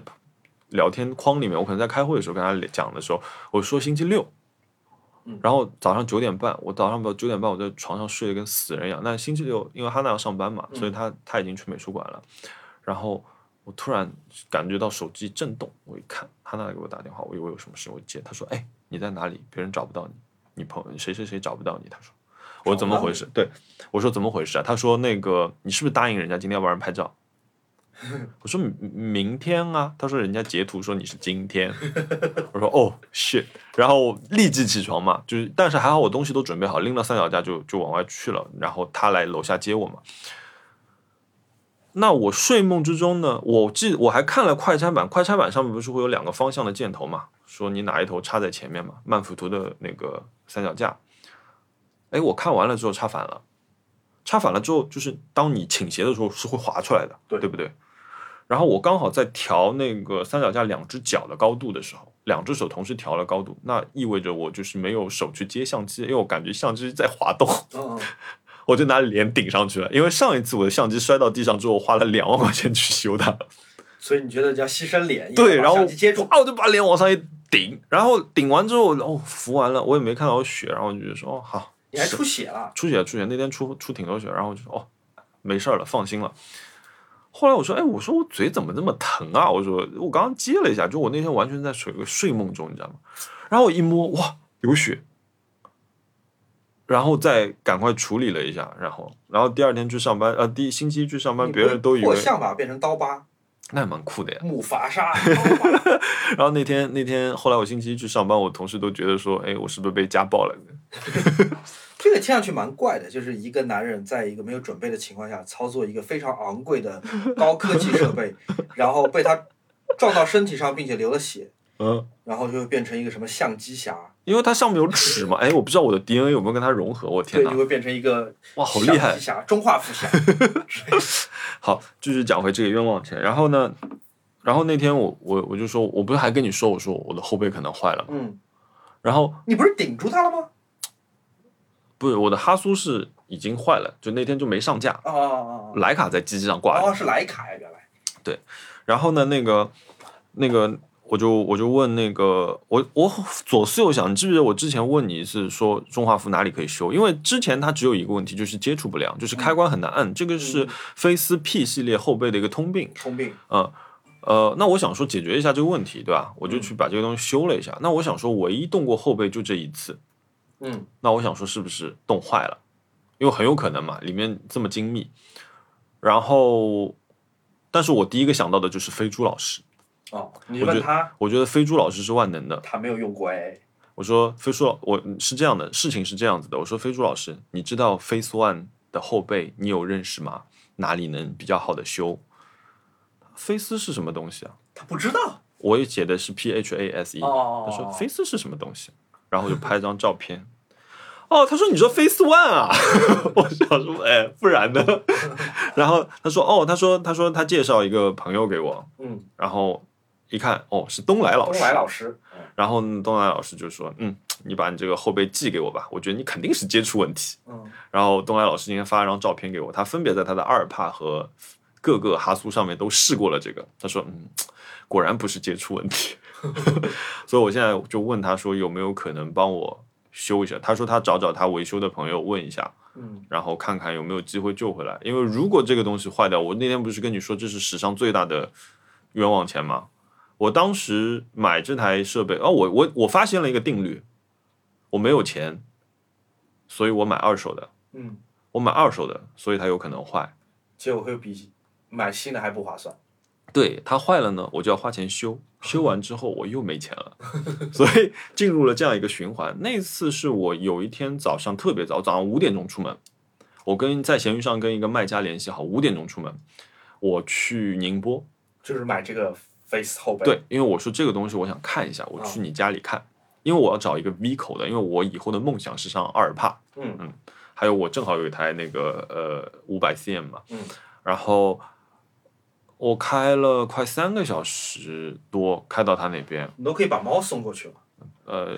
也是哎，然后然后全部试好拿好就回来了，特别开心。可是就是那样那个机器，其实我用的不多，嗯，如果它一直在那里躺着，我永远不知道它坏了，我就不会损失这个三万四千块钱。哇，你花了这么多钱买这个后背，六千万像素，因为我从来没有用过大画幅后背，我一直想知道这是一种什么样的奢侈感中画幅中画幅。啊！中画幅，对对对，那你觉得现在它修好的概率大吗？我觉得如果东来老师搞不定，那就搞不定了。那你就要做好准备是吧？你要心理上要做好准备。对呀、因为我觉得就是怎么说呢，你你没办法，啊这个事情这里有缺，那里就有得嘛，对不对？嗯，很好因为的毕自我安慰。毕竟前两天我收到了一笔 我在入职之前做的工作的尾款， 不错不错。快两年了，终于收到了。然后收到之后我就碰到这个事情，然后价格差不多。嗯嗯还有什么别的冤枉钱吗？然后为了它，我买了两根触发线。触发线不贵吧？希望我希望。呃，菲斯的原厂在闲鱼，菲斯的原厂它估那呃，如果有朋友需要，因为这根线其实挺容易出问题的。呃，菲斯的官方网站卖五十八美金还是五十八欧，anyway，差不多就是啊在这个区间里两块面。钱，呃，闲鱼上面一般会卖一千，嗯，到一千四。闲鱼卖的更贵，为什么？啊对呃，因为这根线好像就是比较难弄。哦，嗯，然后呃，我买了一根日本的线，但是呢，它只能用在呃菲斯 P 系列的 V 口机器上面，嗯，因为它是插一个叫二点五毫米的口的一个触发点，这个只有 V 口才有啊，这个朋友们千万记住这个词。然后呢，呃，这根线五百三十块钱，日本原装。and 我觉得这根线也可能不不牢不保靠，我又买了一根七十九块的，有一个买卖家自自制，他说我需要一个星期自制，你不急吗？我说我不急， 他说我是自己做的，因为它上面带一个触发点，他用三 D 打印的部件自己做的，哦，我觉得蛮好玩的。它卖很便宜，七十九，因为我觉得说如果对吧，这根线也可以用，我以后就不怕它坏掉了嗯啊、所以就这两笔是顺带消费， ，OK，希望你那个维修你的后背好运，嗯能早日康复，呃对，妙这手回春。然后疯狂拍照，把成本拍回 来。来，你你说一个吧。呃，我买了，最近我买了一些艺术品， 我买了一些，我买了一些艺术品。一些艺术品，我买了我一个朋友叫做二幺四，是一个贵州的摄影师，两幅作品。我我二幺四前一阵在上海一个小画廊里面做了展览，和无相和无相出版社合作的一个展览。他之前的几本画册我都有，叫夏荷，好像出了三本了吧。我挺喜欢他的照片，他的照片其实就很多都是小数码拍的，因为他是一个辞职了的公务员，在贵州一个非常小的县城居住。嗯，然后他的照片都是关于他的生活以及跟他所在的故乡的地理密切公相务关。员好出摄影师哦，自由猪也是公务员。我也不知道为什么。然后他他因为是个年轻人嘛，三十岁好像不到。嗯然后他拍的很多照片都是在他家乡的水系里面，嗯小河、小湖、瀑布嗯那些跳下去的游泳的年轻人、小孩儿，那些水草呃里面漂浮的西瓜，各种各样的，就很写意、很很诗歌化的照片。而且他其实也不是一个很有钱的人，他也没买什么很贵的什么胶卷照相机啊，或者什么微单什么之类的，他就是拿一个小卡片一直嗯在拍。呃，很多照片它就得益于小卡片的那种呃非常大的景深，以及呃一定的这个入水和潜水的能力，它很嗯多照片就是非常的灵性，我特别特别喜欢。然后我在看那个展览的时候，我就买了他的两幅作品，每一张都是限量十个版的，嗯然后几千块钱一幅吧，反正也不算贵，我买了两幅，然后现在挂在我的客厅里面。我觉得看的特别开心，而且支持一下这个这个年轻的艺术家们，嗯这是一笔。然后我另外一笔是我买了我最喜欢的以摄影为主要媒介的艺术家，德国艺术家叫托马斯·鲁弗的一幅照片。这个照片你终于动手买了他的照片。对我买了托马斯·鲁弗的照片，呃，从他所签约的画廊 David Swinner，呃全世界最好的画廊之一，在香港的风画廊这边买的，所以那幅画其实，呃，因为物流的原因进不来嘛，所以现在还在香港。我跟那个画廊的总监说，你先拿回去挂在自己家里面，嗯等到我有一天有机会能来香港了，我再亲自办。那个照片比我想的要便宜，嗯，因为托马斯·鲁夫这样超大牌的人，基本是杜塞尔多夫学派扛这个大旗的在世摄影师了之一吧。呃，我本来以为他们可能一幅照片是要像呃山本博斯这样子，要好几万美元，那幅照片是一万欧元，七万人民币左右。哦，呃，而且我买到的那一幅是它的第一个版，它是限量八个版吧。嗯我买那幅是它的第一个版，不算特别大，四十乘乘五十厘米。哦，不小了，不小了。那个是摄我影作品真不小正的人生第一次从艺术画廊购买一幅正经的艺术品。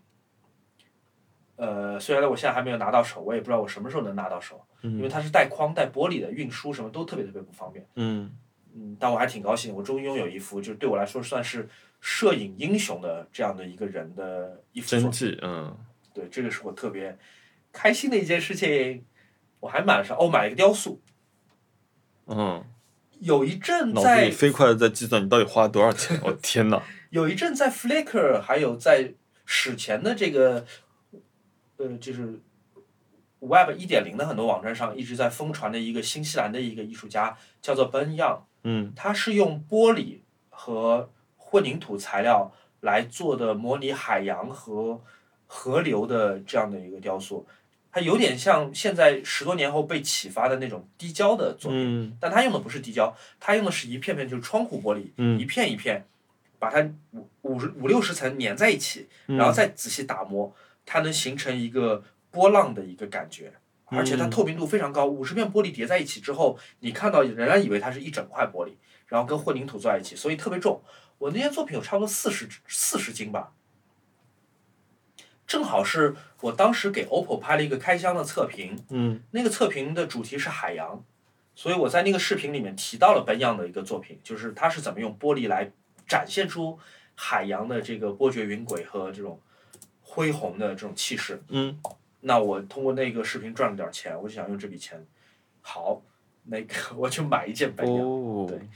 这个叫什么以以以贩养吸。 对对我这个视频关于海洋的，所以我就拿拿它来买海洋，我就买了这件本养的这个作品，花了不少力气从新西兰运到中国，因为它本身是一大件很容易碎的玻璃加混凝土的作品嘛，整个运费就花了四五千块钱，嗯，但是。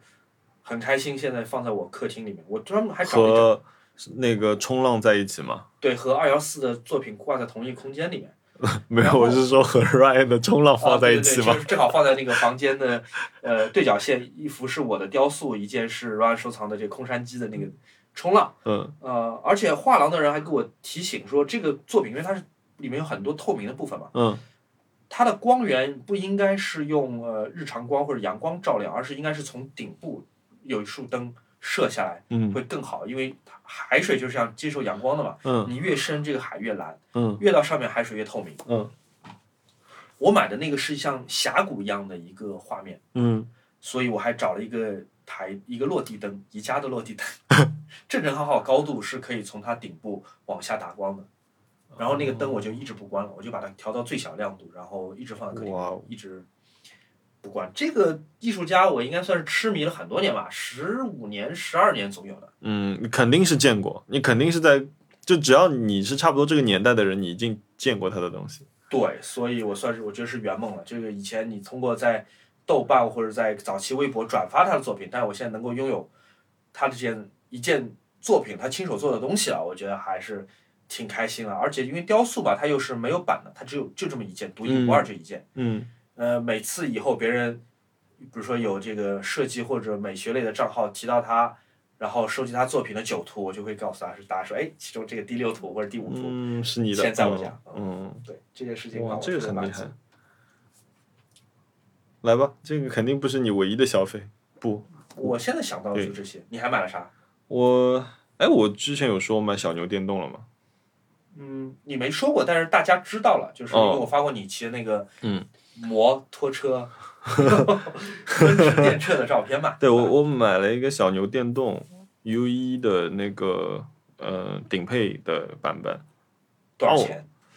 呃，全部加起来六千块钱。我本来有一个宏大的改装计划，后来我想说这是一辆我通勤用的车，它本身长得也不难看，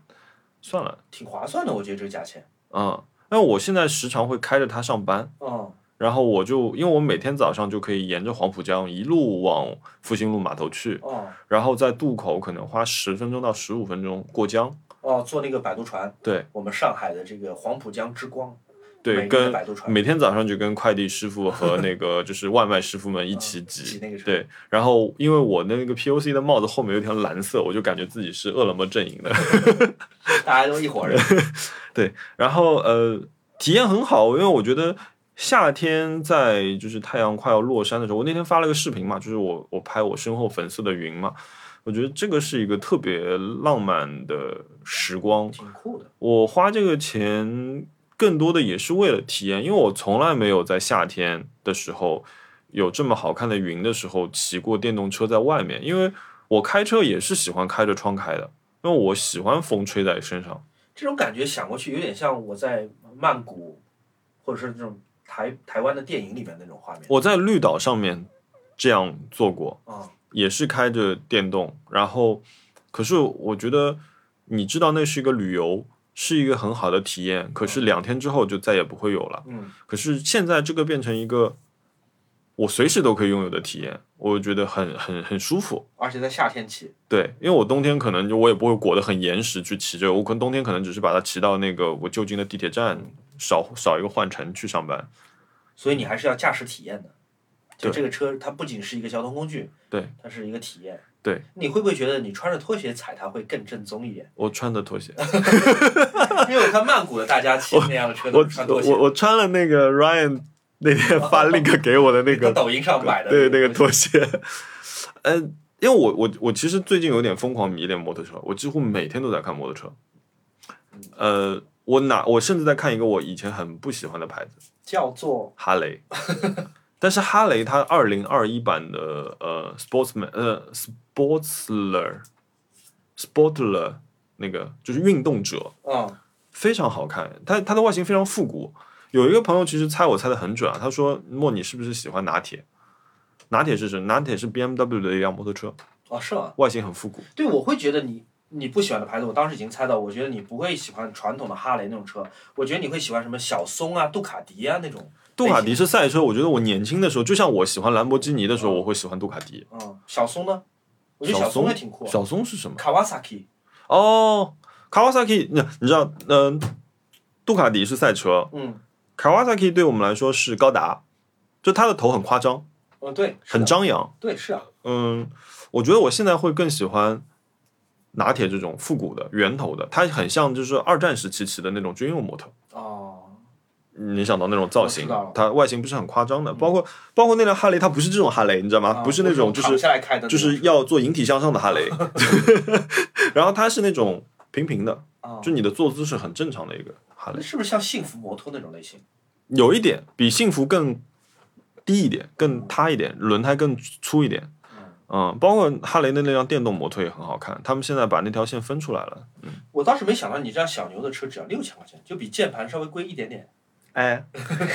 它的续航是七十五公里。哦，那足够你每日通勤了。嗯，它但它是他们是说锂电你不要用到百分之二十以下，他说好像对循环会有一点影响，嗯，所以我基本上就是一个来回充充个电这样，我觉得还挺好的。这个是挺挺满足的一个花的钱。嗯，对，然后，然后当时我在选头盔嘛，就你知道，就又会开始要买一些配件嘛，但但这次我买的很克制，我只买了一个比较好看的头盔，你那头盔挺好看，挺美的。那个是 POC 的滑雪盔，哦，所以它不是个它不是一摩个托车头盔对，它是一个滑雪盔，嗯但是我知道它的强度也是够的嘛。啊、然后呃，这个头盔是我在亚马逊买的，比我我网买便宜差不多三四百块钱。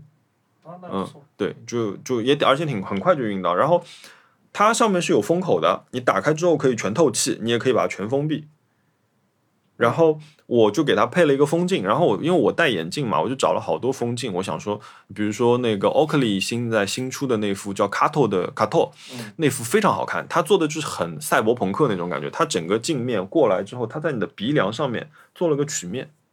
所以是一个一体的镜面过去。但这唯独在这里有个曲面，这次奥运会上有很多运动田径运动员戴的，贵吗？两两千多，哦，那还行，两三千吧，应应该该。，嗯，两两三千应该是，呃，然后我没买，我最后买的是 Delta 的一个防护镜，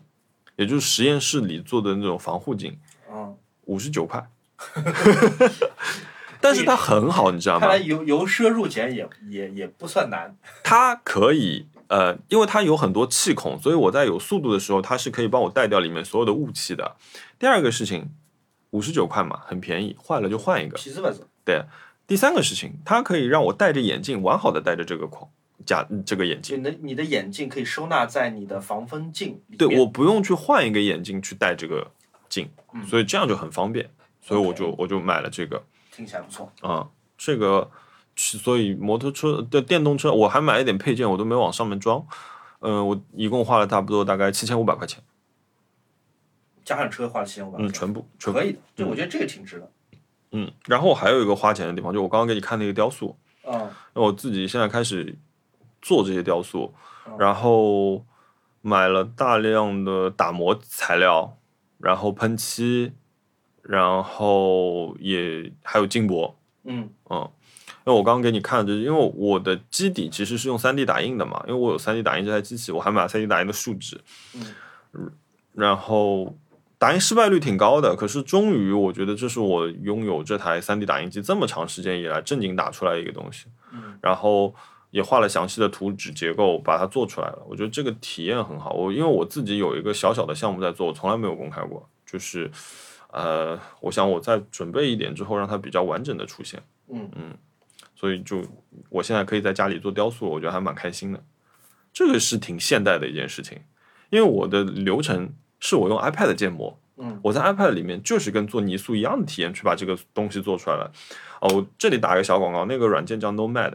是一个非常好的雕塑软件，九十八块钱终身买断。我们说过一次，哦，说过了是吧？ 啊、我对们之前播客说过一次，对对，大家可以用那个非常好。好，嗯我用它做完之后呢，我就导出一个 SLT 的 STL 的文件，然后进我的 Mac，然后用切片软件把它切片，用 3D 打印机打出来。嗯二十一世纪的艺术家工作方式，对，因为然后我会买补土，我会在我打的这个模型的基础上面用补土再去做一些修补。嗯，因为补土的话，两个小时自然硬化之后，你又可以雕塑啊，干嘛啊这些。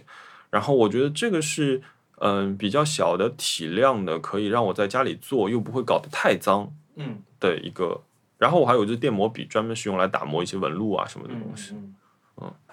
期待你赶赶紧把你的雕塑展凑齐一个展厅，然后给办 起来，然后给卖给我，呃呃， 可以非常便宜的卖给你。 对，所以这个上面花了点花了点钱吧，嗯嗯，也不是太贵。模型用的也都是模型喷漆啊，什么都用的田工的，田工和俊师的嗯两个，只要做模型都知道的。你知道这个吗？我当然不知道了，其他没了，其他我好像没花什么钱。嗯，我也没什么想得到的花的钱的部分了，你最近有看什么展演出之类的吗？我看了电影。是吗？呃，就是陈木胜的那个香港动作片，他的遗作嘛，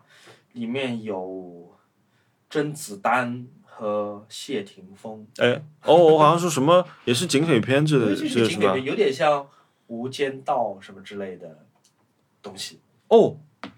我还买了一个东西，啥？我昨天发给你的，我说我捡到便宜了，是啥？我忘了。索尼 FX 三百。哦，对对对，那个那个机舱，那个叫他有个那个有一个绰号叫 cockpit 机舱，哦因为它看起来像是飞机机舱里面的仪表。对对对对对，就是特别好看。它其实是一个什么东西？它有呃三个功收音能机：收音机、磁带放磁带。嗯，还看有电视视机，嗯对一然个后显像管电视。对，它是有一个中间有一个非常小的显像管电视，相当于你差不多半个你的 iPhone 十二吧。啊、对，因为那个时候如果要把这个、呃呃显像管 CRT 的这个要做小的话，你才能把整个体积才能整体做小，因为呃这个机箱的厚度是跟你屏幕大小相关的。嗯，因为它整个东西，它四周、它外、它左右两侧有四个金属钩嘛，一共八个金属钩，你可以勾着出去，特别像就是那种战时的通讯兵。嗯，对，哦，我觉得这个东西，而且它本身它正面的设计非常好看我。记得它那个电视屏幕还是可以旋转，甚至你把它躺倒下来，你电视机还可以保持水平，它可以做个九十度的旋转。我哦，记真得的是啊？嗯，哦，我拿回来看一下，因为现在刚刚到转运。就是如果你是竖着放或者横着放，你都能让这个电视机画面不至于歪着头看。嗯，就那个那个产品是很出名的一个索尼设计，我一直挺想要的，因为嗯呃，它好像有两个版本，一个是三零零，一个是三三零，但比较出名的是第一代三嗯，零零。三零零，一九七六年的时候第一对，批那的是生很产。了不起的一个一个设计，我不知道索尼怎么想的，会把这三个功能对，就加在一是起。这三个好像看上去没什么关系的功对，能。而且它上面很多那种小小的按钮、拨拨片什嗯，么，就整个感觉特别不像家用设备。它虽然就是嗯个像家用对设备，像个军用设备。它像是一个专业用的，就直升机里面或者是这个这个民呃专业飞机运输机里面的嗯，一个拆下来的部件，这是对一个很酷的一个设计。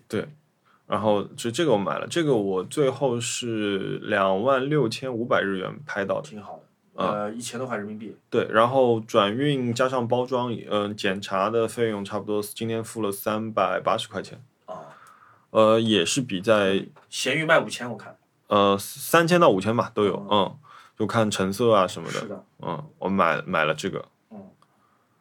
这个好像对，这个是我最后一笔消费，你你也想不到别的了是吧？我没有了。但我觉得可以聊一个事情，啥？熊老师的工作室，你还没有正式的介绍过他，对，哎，我们现在，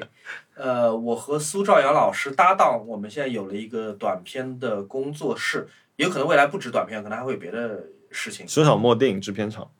然后这个工作室得到了两位朋友的帮忙，一位是 Ryan，我的男朋友，他在我们逛杭州的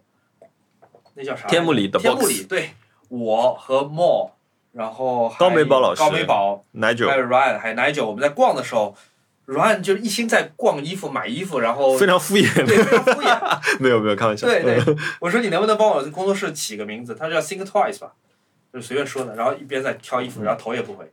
我想了想，觉得哎，Think Twice 好像。挺好的。不错，哎也挺好的。呃，因为你想第二遍的时候，哎，觉得挺好 的。第一遍觉得不行，Think Twice 的时候觉得 Think Twice 还不错。嗯，好，然后这时候立刻把莫老师拉到一边，我说你有空吗？莫老师说嗯，不能说完全没有空。 对，那我能不能把这个我们的视觉的这个重担交到莫老师身上？因为我想的很简单嘛，其实我原来开始讲的只是一个图形，一个、嗯一个一个 logo，对吧？嗯然后在这个你花多久？你花了两个礼拜，一个礼拜嗯一个半礼拜，一个半礼嗯对，拜。反正做出来一整套，呃，这个视觉我们有完整的 logo，有简化版的 logo，有嗯完整的 logo 的动画版本，有简单版的 logo 的动画版本，然后还有好多乱七八糟别的，就是还各有种两各样的元素呃两，PSD 啊，两套分层啊字体嗯 PNG 啊，什么乱七乱七乱七八糟东西。然后汪老师甚至于说，在完成这项服务之外，还给我做了一本说明书，就是这个呃惊呆了，就是我绝了绝了绝了。他甚至做了一个 PDF 的说明书，然后告诉我说，在这个怎么样的情况下，比方说黑背景、白背景、亮色背景、透明背景的情况下，这个他们应该是怎么组合，应该怎嗯么使用，然后他们排列应该怎么样，然后这个字体的规范或者怎么嗯应该是怎么样，然后呃，这个说明书是真的对我来说是一个非常喜出望外的一个附加附加服务。你知道我给你的那个 keynote，因为我当时想你这个东西，因为我我们我我不把这个当商业项目在做嘛，嗯，虽然我获得了一块非常稀有的表， 但是我不把这个当商业项目在做，我觉得这东西很好玩，所以我后来给你的那个呃说明书是一个 keynote，非常好用的，因为所有的东西嗯你 copy paste 出来都是原文件，啊，是吗？你不需要去找 PSD，不需要去找什么，你只要 copy paste 出来，全部都是原文件，哦，原来如此。嗯，所以你这样你用起来就会很好用。对，这个是我很开心的，因为我觉得我我的工作室虽然啥都还没有开始做吧，就刚做了一条片子，我已经拥有了一个非常国际级水准。这个我完全不是 这个吹嘘啊，我觉得这个是个国际级水准的一个视觉的外观，一个脸面。啊、嗯谢谢我谢谢觉谢得谢非常开心。谢谢谢谢，希望毛老师也会觉得这是他的一个我哦我我很好嗯很的喜欢作品我我做到后来我很喜欢，因为原因是你那天刚给我的时候，我的大脑其实是一片空白，嗯我陷入了一些东西，比如说如果 T 跟 T 放在一起是什么样子的，可是我说嗯，我跟熊老师录了三十三期播 客，我应该有直觉你是一个什么样的嗯人，所以我说那我整理了一些关键词，我说比如说现代主义的设计，对吗？有趣的颜色，嗯，detail rams，嗯，这是我们逃不掉的一个东西。对，所以我那我觉得说，哦，这是一部分，因为这是你喜欢的东嗯西，是是有有有趣有严肃的部分，可嗯是缺了一点，比如说小熊小熊软糖的部分。所以我就想说，那我我想到了以前很古老的一个广告，因为 detail rams 那个小的计算机上的按钮，嗯它的大部分按钮不都是那种圆柱形的嘛？可是那个计算机上的按钮是糖果型的，哦我就想到了 MM 豆，哦所以我觉得说，哎，MM 豆它经常就是莫名其妙啪撒了一把豆子出来，嗯可是这个东西是带给我们快乐的一个东西，所以我就那我就把这两个东西放在一起，对我我挺喜欢这个设计，在于它不是那种，呃，就是做设计做得很厉害的人可以随便做出来的那种很凌厉、很锋利的、很酷的呃那种设计，它是一个有点 funky，它有一点控制的很好的、很很微妙的幽这默个感的一这个东其实西你碰到一般客户做不出来这个，是的，嗯，因为你说你随便我做成什么样你都用，我当时给毛老师的这 个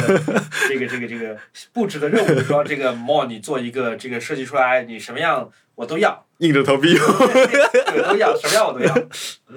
呃，然后毛老师做出来第一稿之后，我就说啊，太美了，但不 如这里改改那里改改，完全失业。还好还好还好，整整体还蛮顺利，希望你们工作室顺利。谢谢谢谢，嗯我们这个从把钢管扛上楼开始，我觉得这件事情就是是有希望的，是好兆头的。嗯对嗯我们今天本来想把钢管一踩二，不行就一踩二端上去，然后再焊起来。啊，也可以，其实但总后来有发办现法的嗯花点钱买通物业 就可以有捷径可以走。啊。这个我真的是没想到。嗯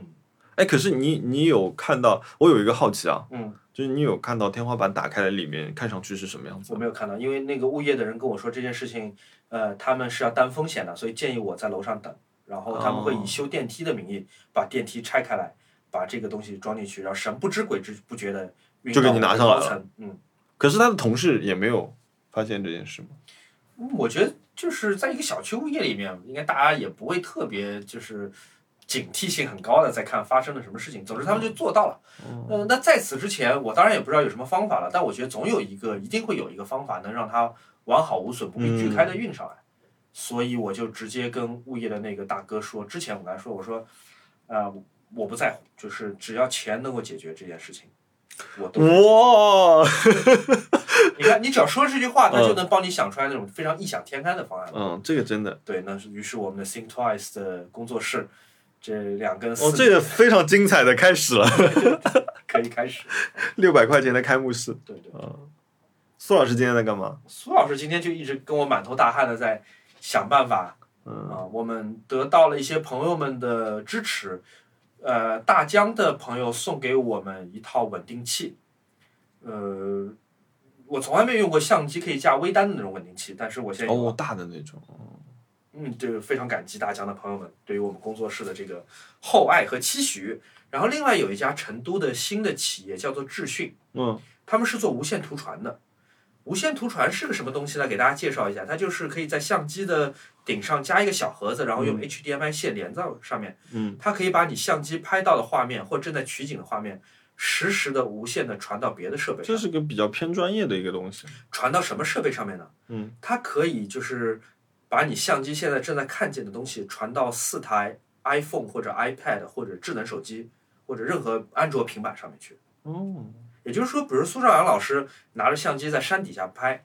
我离他几百米远，我拿了一个 iPad，我可以立刻看到他现在画面里面看到是什么，它图图传讯，呃，它的范围是多少？他有说吗？可能有。几十米到一百米吧，可能一百米的时候画质会下降一点，变成四五八零或者七二零有可能。但是那套东西真的特别特别好，也是智讯的朋友们这个非常慷慨的资助我们这个工作工作室的。嗯，那套东西我觉得就挺酷的，就设计也很好，工业设计也很好，产品概念也很好，而且易用性很好嘛。就我拿个 iPhone 我就能看到，嗯，画这面是很方便，对对我甚至比如说我把这个相机吊到天花板上，我没法看到相机的屏幕，我在底下我也能看到，嗯，或者我把相机藏在一个什么。水泥管里面，或者藏在一个无人驾驶的车里面，或者是什么，就是人不能靠近的地方，我可以在远距离看到我的画面。嗯，这个还是挺挺酷的，而且那东西不贵，好像就一两两千块钱不到一套吧。嗯然后另外一个镜头品牌，国产镜头品牌叫名匠，嗯，名将啊，名匠支持了我一个鱼眼镜头，索尼一卡口的鱼眼镜头，然后一个五零一点四 A 的一个 M 口的镜头。嗯，对，这两个头我都用用的都挺挺爽的，我从来没想到国产镜头可以也可以做到，就是几乎接近福伦达现在的水平。嗯，他蛮有名的，名匠挺出名嗯，的，是吧名将挺出名的。对，所以加上这些百家饭，我觉得我们工作室的开头开的 不错，真的是百家饭。嗯，哦，蛮好的。嗯，OK，好那哎呀，那我们今天先这样，有许愿吗？许愿，你先。我最近在研究半格相机，我有一台你要拿出来吗？啥？四个头的。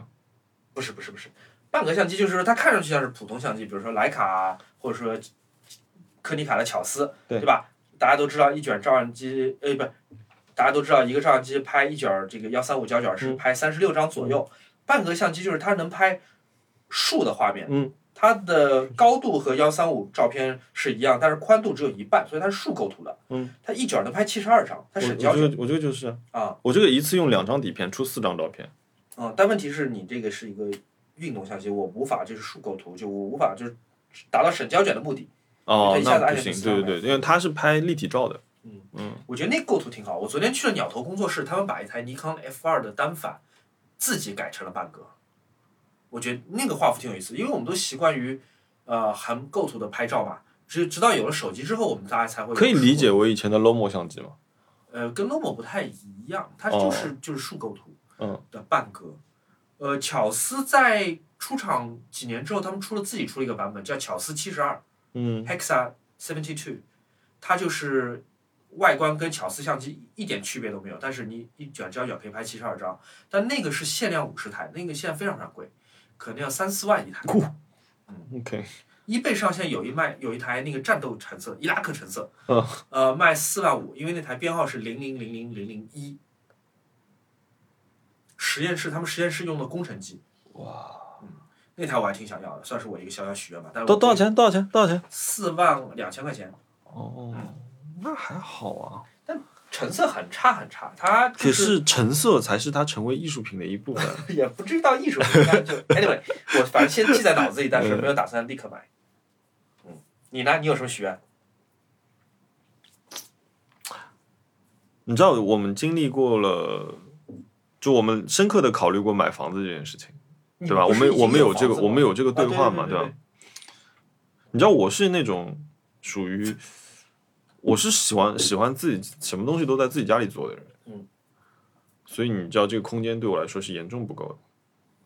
对，因为工作室它第一会占地方，你有很多嗯器材和原材料搬进来；第二会弄得很嗯乱、很脏，你手脚都会就污染到你居住的区域。对我特别想要一个房子，是一个我我现在开始啊，呃，听众朋友们，我现在开始说梦话了，然后 我特别想要一个顶层大复式，嗯，就是整个顶楼一半是我的植物园，一半就是我的工作空间，就是我的那些三 D 打印机，我可以让它二十四小时在那边工作打印东西，然后旁边我就可以打磨喷喷漆，然后甚至还有泥塑的东西在旁边，对吧？然后我还有一个车车旋的机器在旁边，可以做一些各种我想要的东西，然后同时我又可以就是很快的进入我的一个生活空间。呃，这个工作室你预算多少？估计你能接受的租金预算？我不想租，你想买一个，我会被人赶走。因为噪声很大。不是因为，对，我觉得顶楼如果我加隔音，其实噪音的问题是可以解决的。嗯可是我一直担心的事情，如果说我把这个地方弄到我非常舒服的一个状态之后，万一他让你搬家，对，哦，对，这也是我担心。哦，如那我这些设备对吧？呃，那个两米四的钢管，那得怎怎么搬下来呢？但现在买房子是个好时候吗？我不太懂。啊不是不是，显然不是。现在房子，呃，我去年因为因为背着背着巨债，不是卖到了房贷，对，卖掉了那套、你就是，不能说巨债，不然大家以为你是欠了赌债什么之类的。对我没有欠赌债，我欠了巨大的房贷，因为一些错误的决定，我买了那一个房子，然后我自己重新设计、装修，全部弄完了之后呢，我就把它卖掉了，嗯，以一个现在看来很低的价格太划卖掉算的了。价格。但是我我因为我买房子卖房子都是通过那个中介，所以我们现在是朋友，所以他经常也会给我说一些消息啊什么。他跟我说，他说童童童童先生，你这套房子卖掉了之后，你们小区再没有成交，因为现在的价格已经高到就是没有办法买房子了。是吗？我一个月的工资买不了一个平方，我怎么去买房子？太可怕了。然后，然后我当时，你知道，我你像我当时卖房子的时候，正好碰到出了一个国家的新的税收政策嘛，税变了，呃，导致房东的成呃买家的成本涨了差不多八九十万。哦，你想，你八九十万赚多长时间，对吧？而且只是额外的增加的成本。突然增加的，就大家都已经要落坐下来签合同了。嗯，后来哦，嗯、应该这样说，总共涨了一百五十万。嗯，后来我说，那我房价再给你降低，其实变相我承担嘛。嗯贴一点儿啊，啊、我说我给你降，降到最后就是他还要承担好像八十万还是九十万的时候，